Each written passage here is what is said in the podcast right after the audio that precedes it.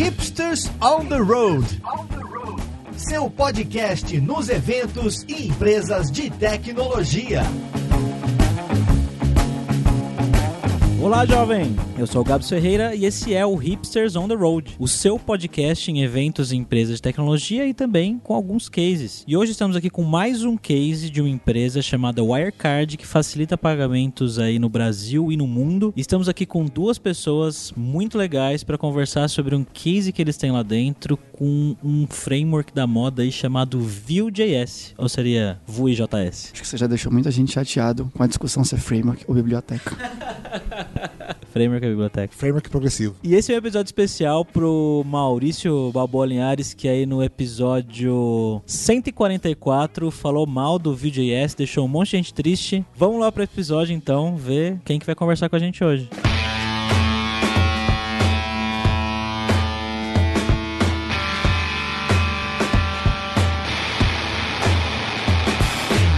E pra gente discutir esse case, estamos aqui com o Caio Incal, que é Team Lead lá na Wirecard. E aí, Caio, beleza? Beleza, bora bater esse papo aí hoje, ver o que, que sai aí de, de bom. Bora. E estamos também com a Nayara Alves, que é Front-End Developer lá na Wirecard. Tudo bem, Nayara? Tudo, e aí, beleza? E pra sabatinar aí essa galera, tô aqui com o nosso co-host do podcast, o Alberto Souza. E aí, Alberto? Tudo bem? Gabriel foi muito sutil, Maurício. A gente tá aqui para provar que você estava errado. A sua opinião sobre o Vue.js, sobre o Vue, estava equivocada e você vai ter que se retratar em público no hipsters.tech. Então vamos lá pra esse papo. Então vamos lá, né? A primeira coisa, né, só pra a galera entender do que a gente tá falando, acho que seria interessante que vocês contassem pra gente um pouco do case de vocês, do, do case que vocês consideram mais legal lá dentro da Wirecard, que pra quem não estiver fazendo o link, né, a antiga Moip aí, então eu queria que vocês começassem falando, né, do case de vocês com Vue.js lá pra todo mundo que tá ouvindo conseguir entender um pouquinho mais antes da gente continuar a conversa. Pra quem não sabe, a Waricard é uma empresa que processa pagamento online. Esse é o core da empresa. Mas na verdade, a nossa grande proposta é ser uma solução financeira completa. Então a gente quer desbancarizar os empreendedores. Então a gente tem pagamento de contas, transferências, todos esses produtos aí de pagamento que você acha normalmente no seu banco, no seu aplicativo normalmente. Normalmente às vezes. Hoje a gente tem algumas centenas de milhares de usuários, todos empreendedores. Nossa case principal, que a gente vai comentar aqui um pouco mais hoje, é a conta onde esse cara gerencia todo esse dinheiro. Então, ele, onde ele transfere, envia cobranças, recebe pagamentos, paga boleto, eh,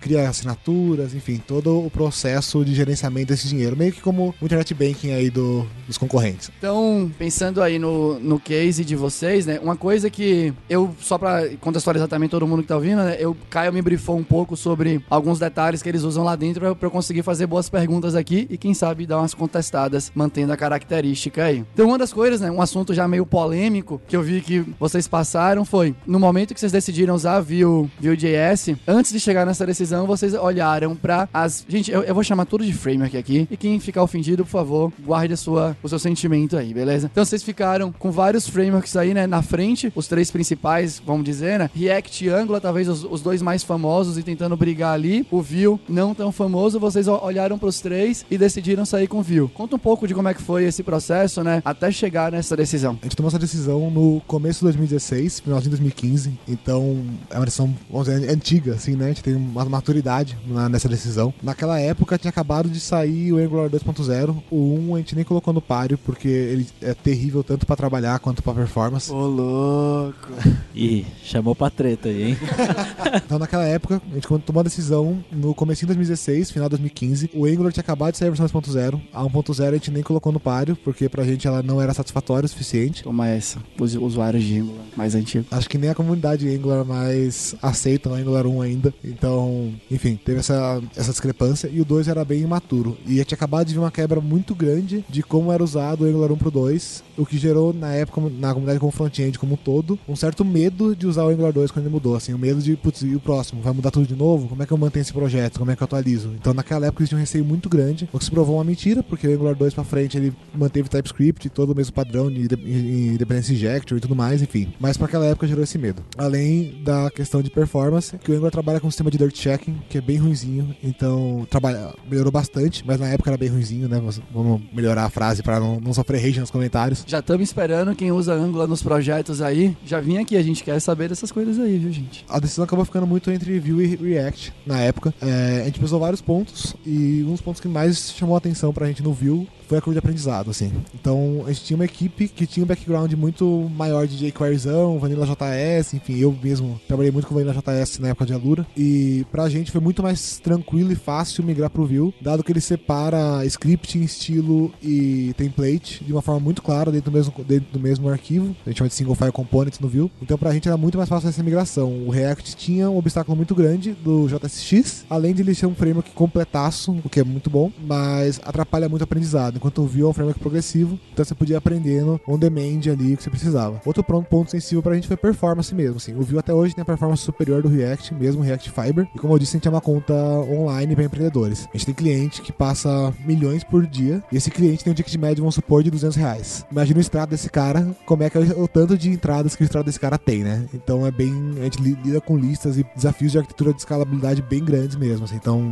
do lado do cliente. Então, pra gente, a performance foi um ponto bem crucial. Outro ponto que pra época era bem relevante era o suporte ao Internet Explorer 9, assim. O Vue.js já vinha com suporte a E9 direto da caixa. Graças a Deus a gente não suporta mais E9, se livramos disso. Mas na época era bem relevante pra gente. Então, é legal uma coisa que você falou aí, que vocês... Uma das, uma das razões pelas quais vocês decidiram usar o Vue, essa questão de não só ser o, o, o mais rápido, sim, você falou que performance foi uma decisão, mas que seria o que a equipe se adaptaria mais, mais fácil, né? Mais rapidamente. Porque principalmente o, o, o, jovem que tá ouvindo a gente aí agora, ele quer aprender o framework da moda, né? Quer aprender o último framework, né? Quer aprender o que sai. E a, às vezes fica aquele papo, né? Ontem eu tava dando uma, uma palestra e aí um, um rapaz me perguntou se o Java ia morrer, porque tem linguagens mais rápidas, né? Eu falei, cara, falam que o Java vai morrer há 15 anos. E que as tecnologias, quando as empresas escolhem, não é só porque é a última, ou porque é a melhor, ou porque é a do hype, né? Tem várias decisões na hora de você escolher uma tecnologia e, e se a equipe vai conseguir trabalhar com a tecnologia é uma delas, né? Então temos um caso vivo aqui disso. Exato, exato. Pra gente era muito importante que a gente conseguisse produzir e começar a produzir muito rápido. A gente tem um outro desafio, aí não é ligado ao framework, que nós temos uma equipe de interface separada, trabalhando pra, como plataforma para 12 equipes de back-end. Então, além da migração de um produto antigo, que a gente pode falar mais um pouco sobre esse produto, a gente ainda tinha 12 equipes produzindo APIs e produtos novos que deveriam ser plugados nessa conta. Então, a gente realmente precisava de performance para entrega e quanto mais rápido a gente produzisse, melhor a gente produzisse, mais solto, melhor. Pelo que eu entendi, Nayara é a front-end developer e Caio é o team lead. Então, de algum jeito ali, né, vamos agora ver o quanto Nayara vai desafiar essa chefia dentro do trabalho. Caio falou que era, eu particularmente, tenho muitos pés atrás de uma ferramenta ser mais fácil de aprender, curva de aprendizado. Eu me interesso bastante por saber, né, como se, como essa, como se chegou nessa, nessa conclusão. Eu não sei exatamente o quanto Nayara manjava de Vue antes de entrar na Wirecard, mas seria bom saber a sua opinião, Nayara, sobre como foi a sua curva de aprendizado dentro do, do Vue.js, se você já conhecia outras, já trabalhava com outras outro, outros frameworks de biblioteca, tipo React ou Angular antes, para ter essa comparação, né? Como foi que você se sentiu quando chegou lá e recebeu essa notícia que é usar Vue.js? Então, no meu caso, é, eu já trabalho com front já faz um tempinho já, já tô nesse meio faz uns 6, 7 anos, então já tenho uma uma, estradinha aí. Antes eu trabalhava em agências, então era, eram projetos muito pequenos, então era geralmente a gente usava muito jQuery, coisas né, que não precisavam de uma manutenção muito grande. Mas no último projeto que eu trabalhei lá, eu já tinha trabalhado com Vue. Então mexi com Vue por alguns meses antes de vir para o Wirecard.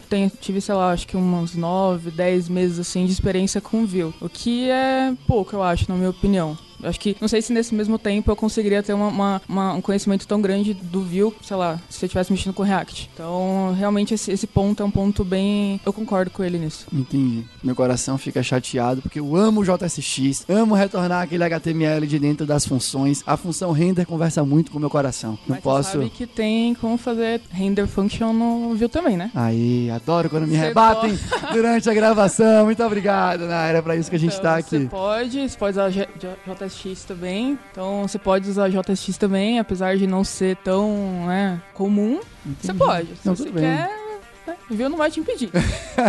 Muito legal. Você vai... Eu queria saber o que, que vocês usavam no front antes do Vue. Então, no projeto anterior, a gente usava RB com Bootstrap e jQuery e um template de 15 dólares. Então, acho que você já pode imaginar o motivo da gente ter tomado essa decisão de migrar para um framework, né? E Porque não era algo muito fácil de você manter, não era, não tinha também uma usabilidade muito legal para os usuários, então foi, aquilo foi piorando, foi virando uma bola de neve até que o pessoal, a diretoria falou, cara, não dá mais, vamos mudar isso daí. E aí vocês mudaram tudo. Simplesmente jogaram fora e começaram de novo. Sim, basicamente. Coragem, Alberto. Bastante coragem. Migrações são sempre complicadas, né? É tirar o que estava funcionando ou supostamente funcionando para colocar no ar uma coisa que você ainda tem dúvidas se vai funcionar. Precisa realmente estar tá, tá bem certo do que tá querendo fazer. Uma coisa que eu fiquei curioso, né? Que teve o, o, o benchmark da performance ali, né? Sei, vocês, vocês citaram o lance das listas complexas e um front-end que realmente precisa trabalhar de maneira interessante, que não pode ser lentão e por aí vai.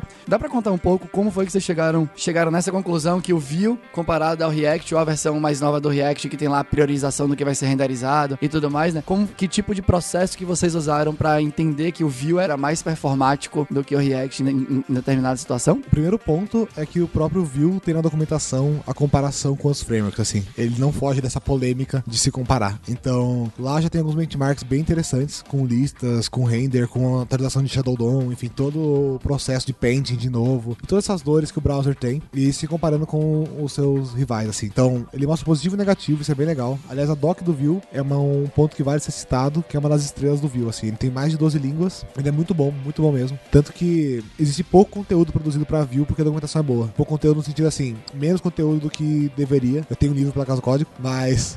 Fica aí a dica. Opa! Opa, Fica aí, fica aí o, o jabazinho. É. A doc realmente é ótima. Então, e aí nessa doc já tem, já tem um benchmark um pouco mais estruturado. Ainda assim, a gente decidiu fazer um benchmark mais próximo dos nossos dados, né? Então a gente decidiu, cara, abrir o performance ali do Chrome e ver quanto tempo gastava com o script, quanto tempo na mesma rede, na mesma máquina. Testamos no desktop, testamos no celular. Confesso que a gente testou no iPhone que tinha na hora, a gente não foi no, no usuário ali, o Sérgio deve ficar louco essa hora. A gente não foi pegar o, o device do- padrão do usuário. Mas enfim, foi o que a gente usou pra debugar. E isso ajudou a ter base bem boa de, de performance, assim. né? Gente testou com dados reais e benchmarks oficiais do framework, assim. Então, está lá, está público. E eu acho que se fosse mentira ou algo do gênero, al- alguém do React já teria contestado, alguém do Angular, enfim. Eles têm essa doc, eles têm essa doc pública. O próprio, uma talk recente de um dos core committers do React, não lembro exatamente quem. E ele mesmo falou, cara, realmente o Vue ainda é, é campeão de performance. Tem um framework novo aí, meio maluco de performance, esse é o nome dele. Você lembra, né? O Svelte. Ele é meio malucão, meio super focado em performance e tal, mas é super novo, enfim. Esse é o hype mesmo, esse ainda não se provou maduro. É, Eu só queria complementar aqui que, inclusive, essa parte de comparação na documentação do Vue foi escrita junto com o Dan Abramov, que, né, é a cara do React aí. Então, é real o que tá lá, sabe? Não é só, tipo, achismo, não é puxação de saco do Vue. É real e foi feito com, com, em conjunto com ele. Queria Calma, dar, uma, Maurício. queria dar uma cutucada rápida no Maurício, falar que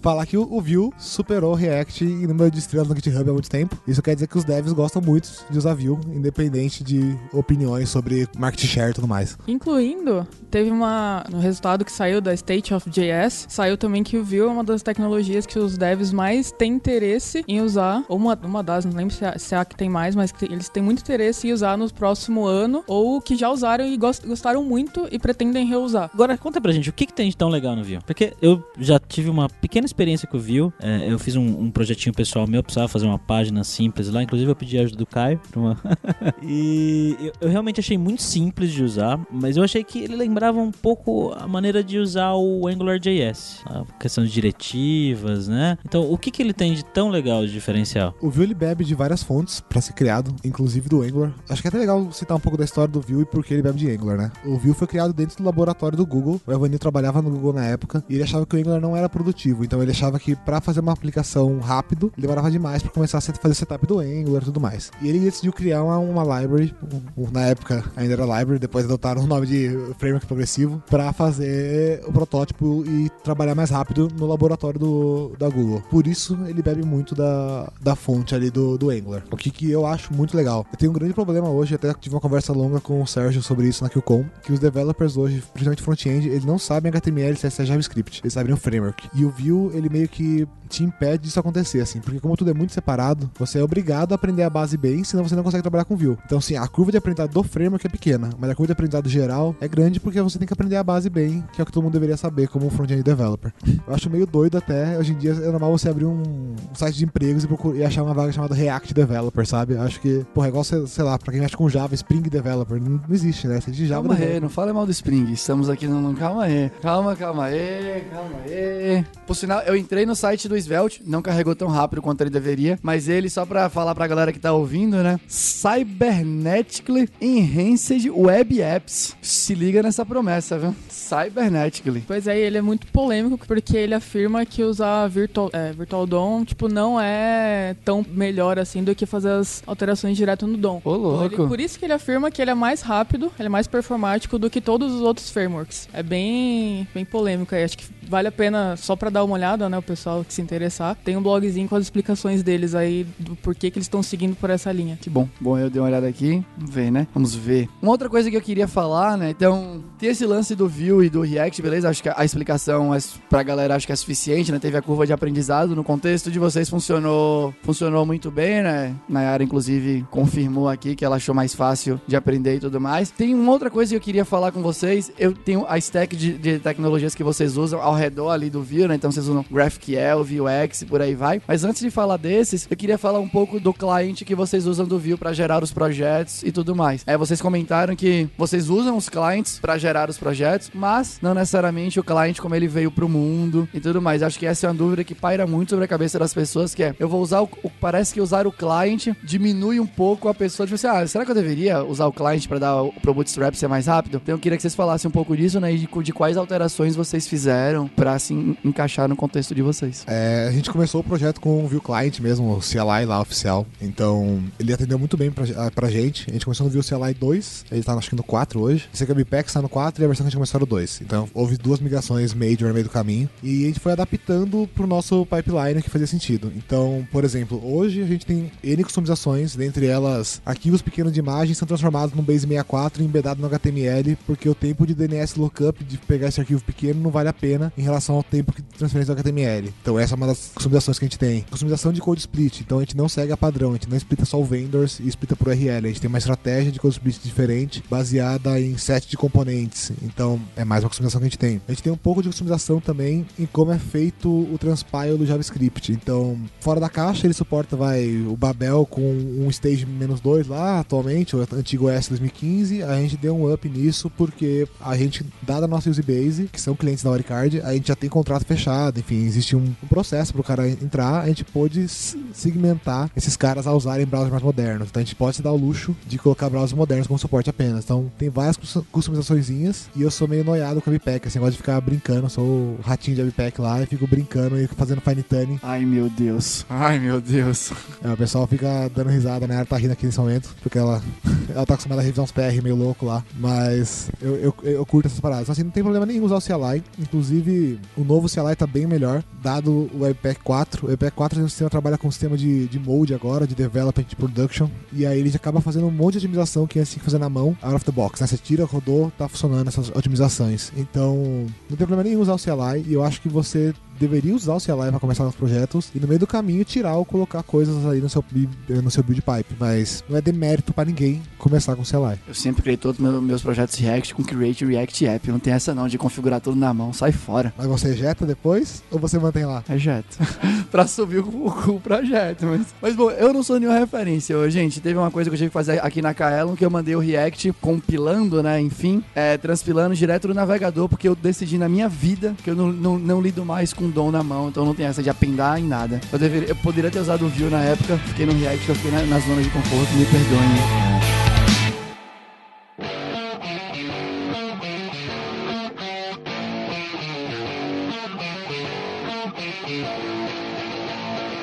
Gente tá aqui no meio do podcast e vocês estão falando do, do software que vocês desenvolveram e tal, só que até agora a gente não falou o que é esse software, né? O que esse software faz? Quem usa esse software que vocês estão desenvolvendo? É, bom, vamos lá, você quer falar? Bom, é, esse software, basicamente, como eu disse, é um internet banking, assim, né? Então ele é um internet banking para empreendedores que estão integrados com a nossa plataforma de pagamentos. Então a gente processa pagamento online, a gente é o rival do PayPal, vamos dizer assim. A gente tira esse ônus do cara, faz split de pagamento muito bem, que isso acho que é o grande de brilho da Wirecard, assim, ninguém faz split de pagamento no Brasil como a gente faz. Isso reduz tributação, um monte de coisa que ajuda a empresa. E quem usa são esses empreendedores. Então a gente é majoritariamente B2B, apesar de a gente não acreditar nesse, muito nesse conceito e preferir human to human. Então, atrás de todo business tem um humano usando e aquilo tem que ser usável e bom para esse ser humano usar. Tem o diretor da empresa, um, um cara do financeiro, de repente o um cara do, do comercial, ou até mesmo o um cara que pega aqueles pedidos, embala e despacha na log lá. Enfim, então é esses caras que usam. E aí dentro desse pagamento, como eu disse, é internet banking. Então tem N coisas: transferência, visualização de pedido, visualização de assinaturas, criar assinaturas, cobranças recorrentes, cobranças simples, configurações, preferência de cobrança, de, de taxa,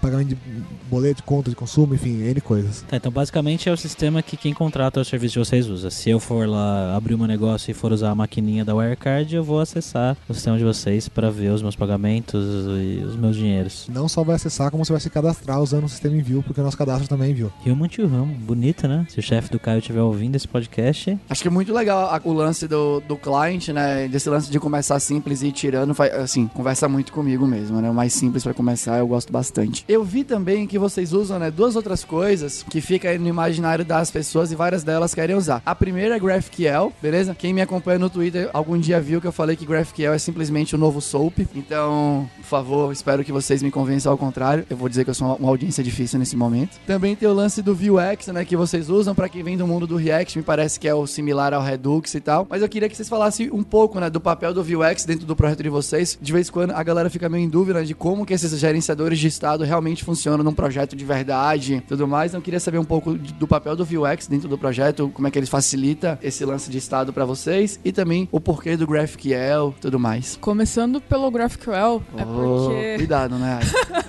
Tá, basicamente é porque, como o Caio tinha mencionado mais, mais pra trás, a gente tem 12, de 12 a 15, se não me engano, squads de back-end com uma porrada de APIs, uma porrada de serviços que a gente tem que bater para retornar os dados para o usuário. São um monte de, de, dados que a gente tem que trazer, um monte de erros que a gente tem que tratar, um monte de. Enfim, é, é muita requisição. Com o GraphQL, a gente, essa layer do, no meio né, do GraphQL, a gente consegue ter uma tratativa melhor de erros, a gente consegue melhorar a performance também. Então, começando pelo GraphQL, como o Caio já tinha comentado, a gente tem de 12 a 15, não me lembro exatamente, é, equipes de back-end gerando insumo pra gente. Então são várias APIs que a gente usa numa, lá na nossa aplicação. Só pra você ter uma ideia, tipo, acho que no dashboard a gente bate no que? Umas 11 APIs direto, só pra gente conseguir os dados só da, do, do, dashboard, só da página inicial. Caramba. Então é dado pra caramba. A gente tem que lidar com uma porrada de requisições. Com isso vem uma porrada de erros que a gente tem que tratar. Então a gente cria uma, uma interface mais resiliente, assim, digamos assim. Isso melhora a nossa performance performance também, porque são menos requisições, obviamente, que a gente tem que. É, acho que até é legal citar de performance, não só a performance da aplicação,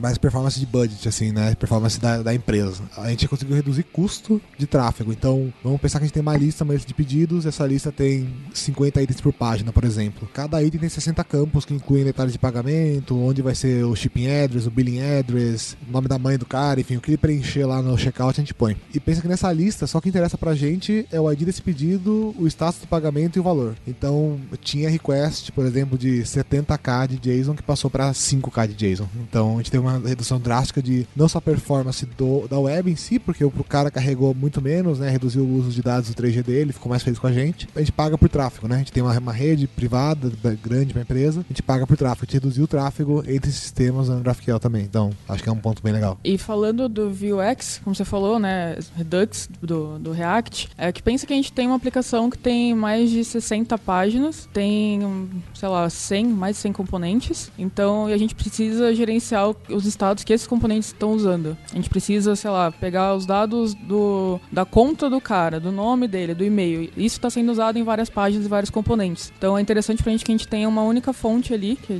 de, desses dados pra gente pra não gerar inconsistências, pra, sei lá, não ter que ficar fazendo a requisição desse dado toda hora. É, bem comentou mesmo, a questão da única fonte da verdade, né? Esse conceito tão falado em arquitetura de software. Pensa que está lidando com valores monetários, internet banking, né? Então pensa que você acessou sua home, você tem 50 reais, você foi para sua página de pizza, você tem 10 reais. Você vai ficar minimamente puto, assim, né? Isso numa escala de empresa é muito grande. Então, essa única fonte da verdade garante que a gente acerta, teoricamente, nos dois, nos dois lugares, ou erra nos dois lugares, mas, mas o cara vai ver a mesma coisa e para ele é aquilo que ele Consistente no acerto e no erro, né? Exato, consistência. Consistência é a palavra. Entendi. Eu tenho uma pergunta pergunta ainda sobre o Vuex, né? Bom, uma, uma coisa que me parece que ele é mais legal do que o Redux, porque ele deve ter sido feito já mais fortemente acoplado com o Vue, já dado que o Redux não é fortemente acoplado com o React, né? Então, nesse caso, o acoplamento eu acho uma coisa boa, porque tá dentro da, do contexto ali da tecnologia e tudo mais. O negócio desse, né, desse lance da fonte da verdade que eu me pergunto um pouco, né? No Redux, isso acontece, né? Já que é uma fonte só para todo mundo, todo mundo pode mexer nessa fonte. Até me remete um pouco à variável global. E eu, eu tô aqui pensando, né? 2019 a gente tá, de alguma forma, dizendo que a variável, porque a fonte sai correndo por todos os componentes, né? Todos os componentes têm acesso a ela, se eu não me engano. E é como se fosse. Eu fico pensando, meu Deus, tem uma variável global. As pessoas podem mexer na variável global e tudo mais. Então, vocês já, vocês já tiveram esse, esse tipo de caso lá, do tipo, alguém mexeu, trocou o estado de alguma coisa e aquele ponto do software não necessariamente deveria poder mexer, né? Poder mandar um pedido de troca pro estado do, do State Manager ali, do Vuex e tudo mais? É, já aconteceu do pessoal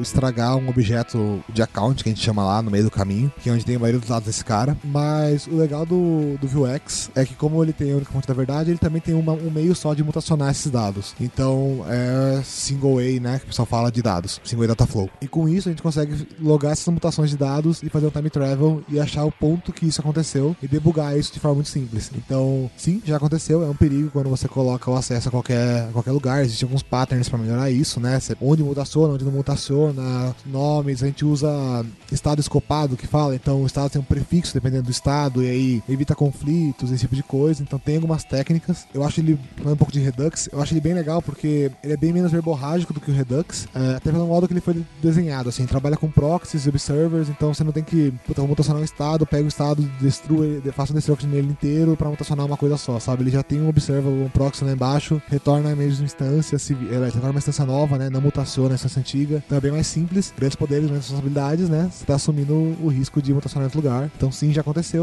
mas foi fácil fazer o traceback, porque ele loga tudo que foi feito e você consegue fazer rollback, chama de time travel, pelo próprio navegador ou editor do seu do, do view. Correndo o risco de parecer ignorante aqui, né? De, de eu ser ignorante no assunto e, e, tudo mais. Eu acho muito legal o lance, né? Como ele abraça o lance funcional, de ficar sempre retornando uma nova versão do estado da coisa e você consegue traquear, né? Todas as versões numa determinada linha do tempo ali. Mas quando você fala de traquear, de voltar atrás, né? De saber exatamente as mudanças e tal, a gente tá falando em modo de debug ali. Você está desenvolvendo e fica fácil de identificar. Tipo, apareceu um bug na aplicação, você quer reproduzir o bug e facilita essa reprodução e o processo de debug. É disso que a gente tá falando quando fala do time travel algo do gênero? Sim, no caso do, do Time Travel, é no Vue DevTools, que é uma ferramenta, você, uma extensão que você instala no seu navegador, no Chrome, no Firefox, que você consegue, é, quando você abre lá a, a janelinha ali embaixo, ele vai te mostrando tudo o que aconteceu com a sua store, né? A sua, a sua fonte de dados ali. Então você consegue mudar de um, de um ponto da sua aplicação, você consegue voltar, né, para um, um, um, ponto no tempo, digamos assim, e você consegue ver onde que foi alterando, o que que foi alterando aquilo ali. É, é outro ponto, inclusive, muito bacana do Vue, que a, essa Vue DevTools é, foi criada por um core committer, se não me engano, e é muito completa, assim, é muito bacana de usar. Mal, legal. Acho que é até legal falar do Vuex e de ter estado único, porque isso facilita pra gente muito, como você falou, da questão do debug, lógico, mas, por exemplo, a gente usa uma ferramenta de monitoria chamada Sentry, né? E lá a gente loga erros e afins. Qual uma estratégia que a gente tem hoje, por exemplo? A gente envia o estado da aplicação junto com o erro, sanitiza isso, né? Pensando em PCI, compliance e todos os problemas que isso poderia causar, a gente coloca uns asteriscos lá onde deveria ter valores e afim. E a gente consegue capturar esse estado, importar no DevTools esse estado e ter a aplicação no mesmo momento, do mesmo jeito que esse cara estava rodando. Aí o Sentry já captura o browser, versão, sistema operacional, a gente emula isso no browser stack, importa o estado da aplicação e teoricamente a gente está tendo o mesmo browser, no mesma configuração que o cara estava tendo com a mesma fonte de dados. Então ajuda pra caramba a reduzir o número de atritos, de erros. Inclusive a gente tem um histórico lá bem legal de ser uma das equipes que tem menos erros, porque a gente consegue pegar o erro antes do usuário reportar e arrumar isso. E a questão de, de testes, gente? É fácil testar, fazer. é, Vocês usam TDD, esse tipo de coisa? Como é que é? Claro que não, TDD. Quem usa TDD, né? A gente não faz o teste first, a gente trabalha guiado a testes, mas não faz o teste first, então a gente não tem esse costume lá. Já foi mais difícil testar, de verdade. Hoje em dia tem um View Test Úteis que ajuda muito. É, inclusive é um cara muito legal de Londres que, que tá criando isso e trabalha na BBC Londres. Ele veio pra cá no passado palestrar e falar sobre isso num evento grande de Vue.js, que foi o Vue.js Summit. A gente trouxe vários core committers pro Brasil pra falar Lembro sobre isso. daí. Então foi bem legal. E já foi mais difícil, mas hoje com essa suite é bem fácil testar, assim. Então ele ajuda a emular um componente, a fazer mount, a fazer um mock, um stubzinho ali. Ele ajuda a fazer os specs, então ele é bem mais fácil de trabalhar agora que esse cara tá aí. E ele saiu do beta recentemente, então já razoavelmente maduro. Ele ficou no beta por um ano, mais ou menos. Enfim. Isso falando só dos testes unitários, mas, a gente também usa testes de integração com o Cypress, que é super tranquilo também. Não, acho que a gente não teve problema nenhum de, de integração com o Vue. E saindo um pouquinho de teste, mas falando de documentação, tipo, a gente tá com o Storybook agora, que tá, a gente está integrando os nossos componentes e tá, a, a, integração com o Vue é recente, né? Não, o, acho que o Storybook foi, foi mais feito assim para trabalhar com React, se eu, não me engano, mas já tem uma, um plugin para você usar com o Vue, a gente já está usando e está fluindo bem tranquilo também. Meu coração fica muito feliz quando as pessoas se preocupam em documentar as coisas e esquecem aquele tipo de coisa que não, o nome do componente já explica completamente o que ele faz e não sei o que e tal, porque no mundo de, do back-end era muito comum, né? Se o nome do seu método não explica o que ele faz, o nome do seu método tá errado. É, o tá programador certo. orientado a clean code, né? É.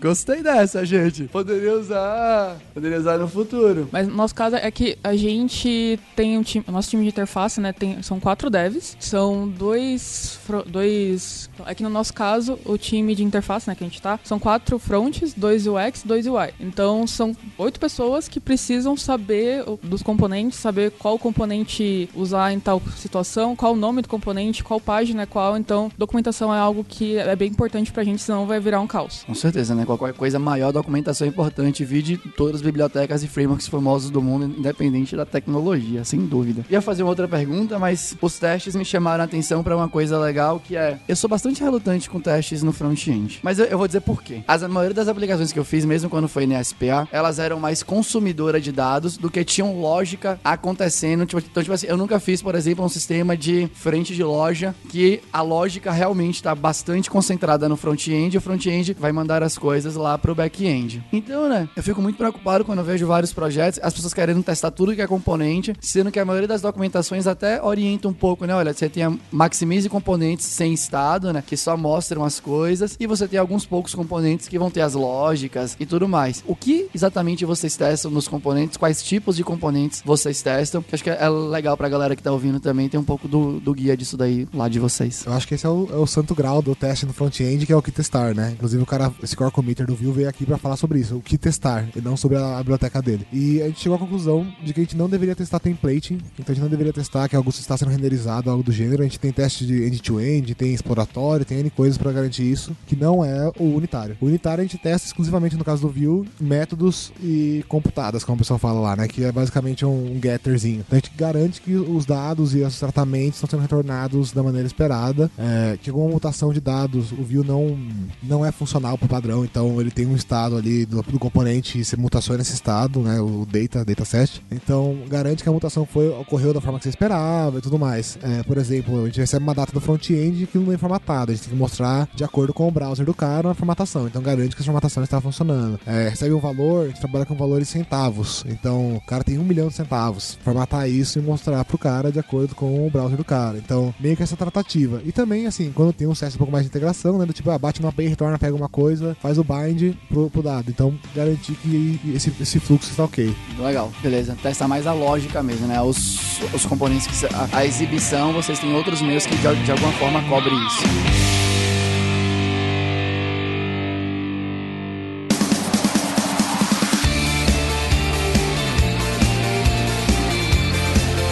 Agora, indo mais aqui, acho que chegando um pouco mais pro fim, ficou na minha cabeça esse lance da performance, né? Produtividade e tudo mais. E eu desconfio que acontece alguma coisa no time de vocês, na empresa como um todo, ou nos times específicos, que vai além do view, né? Não, não me parece que o view foi o responsável por aumentar a produtividade de vocês. Tem alguma coisa além que deve acontecer ali. Tem como. Não, talvez eu esteja falando uma grande besteira, mas eu queria explorar um pouco isso, para vocês poderem contar um pouco mais de como ele se encaixa em todo o fluxo de trabalho de vocês lá dentro. Então, eu acho que é uma, é uma combinação dos dois, né? Tipo, não é só o view que faz a gente performar bem enquanto time, mas é também uma combinação disso com os processos que a gente usa lá. Por exemplo, na hora do UX entregar a tarefa que ele tá fazendo para passar para frente, né, aquilo que ele tá fazendo. Por exemplo, ele começa o trabalho dele ali conversando com o PO, como que a feature vai ser, como que ela pode ser melhor pro usuário. eles vão, vão trabalhando juntos, depois ele vai fazendo um pair, entregando, ele vai conversando com o UI, que aí depois vai faz, vai trabalhando nas etapas a task dele, depois vai conversando com o desenvolvedor, né, com o front-end, e vai entregando ali o que, o que precisa ser feito. Acho que isso é algo muito importante pra gente. É, e também tem a transparência do work in progress, também, que é algo que é importante pra gente, que a nosso board no, no Gira, que é o que a gente usa hoje para gerenciar as nossas tasks, tá aberto pro pessoal de, de design de UX,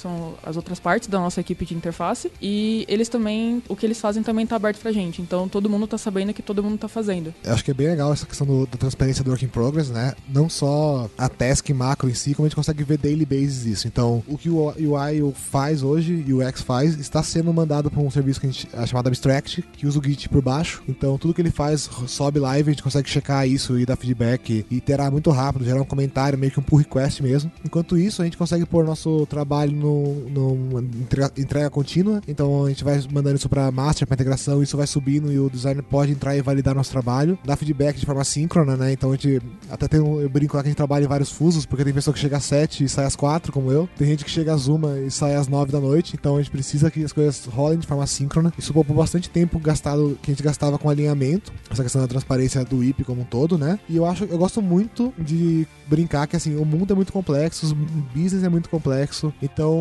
por que, que tecnologia tem que ser complexo? Às vezes precisa, mas nem sempre precisa ser complexo. No nosso caso, a gente se questiona 10 vezes se a gente precisa colocar uma nova lib, um novo framework para resolver alguma coisa. E se precisa ser aquele framework, aquela lib, se não pode ser algo menor, algo mais simples. Então, a gente tenta evitar adicionar complexidade no pipe de trabalho para não, não gerar esse tipo de problema do tipo, cara, gastar mais tempo com, fer com ferramental do que entregando valor. Pra gente ter essa proporção muito grande de ferramental versus valor. A gente vai ter um processo legal de QA, dado que QA não é um papel pra gente, então não existe um QA mais no time. O QA veio que virou um Agile Coach, ele é um QA Coach, e ele ajuda o time a definir processos de qualidade, critérios de aceite, como o que testar, como testar, quais são os cenários que vale a pena. O time cuida disso. A gente não tem mais gargalo, né? A gente usa Kanban hoje, usa Scrum por muito tempo. Acho que a maturidade do time levou ele pro Kanban com o tempo. E nesse processo, o QA era um gargalo, porque a gente tinha muito dev gerando insumo. O que acontece agora é que o QA não é mais gargalo. A gente testa e o QA tá lá só ajudando, acompanhando, criando toda a infra, o CI para isso. Então, isso é uma das coisas que ajudou muito também a, a melhorar a entrega. Eu acho que o Vue é um 20% de tudo isso, assim. Mas ele tem a representatividade muito grande no sentido de que ele representa o não adicionar complexidades necessárias ao seu projeto. Alguém vai dizer que 20% do, da coisa representa 80% da entrega. Pareto. então acho que esses são os maiores pilares que a gente tem hoje para melhorar a performance da equipe como um todo. Cara, acho que a gente tem, a gente tem um caso muito legal, assim, foi para que o gente conversou sobre isso e muito gestor, muitas pessoas vieram conversar com a gente. A gente é meio obcecado com métricas também. Então, tanto métrica de performance da aplicação como métrica da equipe, com eficiência de fluxo, lead time, todo esse tipo de coisa. E tá sempre buscando melhorar e trazer ações que melhorem isso pro time. E o time inteiro tem esse mindset de entrega de valor. Então isso é bem legal. Isso é uma coisa que ajuda a performar. Ter um mindset de entrega de valor e isso ser construído em one-on-ones e, enfim. Muita gente chegou lá sem esse mindset, a gente foi mudando e isso ajuda muito a, a trazer essas coisas, a trazer essas entregas, até mesmo nas discussões com produtos, assim. O pessoal começou a entender que não se deve trazer soluções pro dev, se traz problema e o dev ajuda a bolar a solução com você, ao invés de trazer a solução pronta, que geralmente costuma dar merda, ou não ser a solução mais barata ou melhor possível. Muito bem dito. Bom, acho que o Caio. Oi? Toma essa, Maurício. Pô, acho que o Caio fechou com chave de ouro aí, né? Queria agradecer vocês, então, a presença aqui hoje para contar sobre esse case super legal. E, bom, vocês estão contratando gente lá pro time de vocês? Estamos procurando um front-end senior para ficar como líder técnico lá. Lá o líder técnico é sempre técnico, então se você acredita em carreira em Y, esse tipo de coisa, e você não quer virar gestor, você não é obrigado, você pode continuar sempre técnico e ter um, um plano de carreira lá dentro. Então estamos contratando um dev senior de front-end com alguma skill razoavelmente boa em Node pra ser líder técnico dessa equipe aí. O líder técnico foi alçar novos voos aí pra fora. Tem Javeiro, não pra nossa equipe, mas tem bastante Javeiro sendo contratado. Tem mais de 15 vagas pra Java, vaga pra BA, vaga pra gestor, team lead lá, então tem muita vaga sendo criada. Gente vai deixar o link pras vagas aí na descrição. Bom, então obrigado, gente. Valeu por terem vindo aqui conversar com a gente. Espero que dê tudo certo com o View lá com vocês. que isso não mude, né? Valeu, o prazer é todo nosso de vir contar aí. Tô com saudades de vir pra cá. Então, vamos marcar mais, mais papos aí, se possível. Muito obrigada aí pelo espaço, pela paciência com o meu nervosismo. E valeu aí. Fiquem tranquilos, já está na minha mente que vocês vão ser chamados de novo para contar o case do GraphQL. Eu não entrei no debate ali na hora, porque senão a gente passaria do tempo aqui. Uma outra coisa para quem tá ouvindo, né? Só lembrando, se você tem um case de projeto legal, não precisa ser, se for de Vue.js, pode vir de novo, se for de qualquer tecnologia, né? Aqui no Hipsters on the Road, a gente não, o tema não é único. A tecnologia pode ser a mesma, mas o contexto de uso é diferente, então tem outras histórias para serem contadas. Vem falar com a gente que a gente tá aqui para perguntar mesmo, deixar em saia justa, por aí vai. É isso. É isso aí. Então até a próxima. É, é só o Paulo que manda hipsters abraços no final.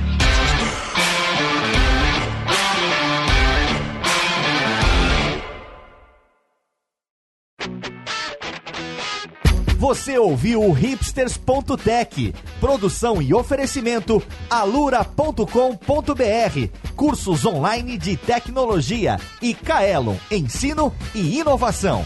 Edição Radiofobia, podcast e multimídia.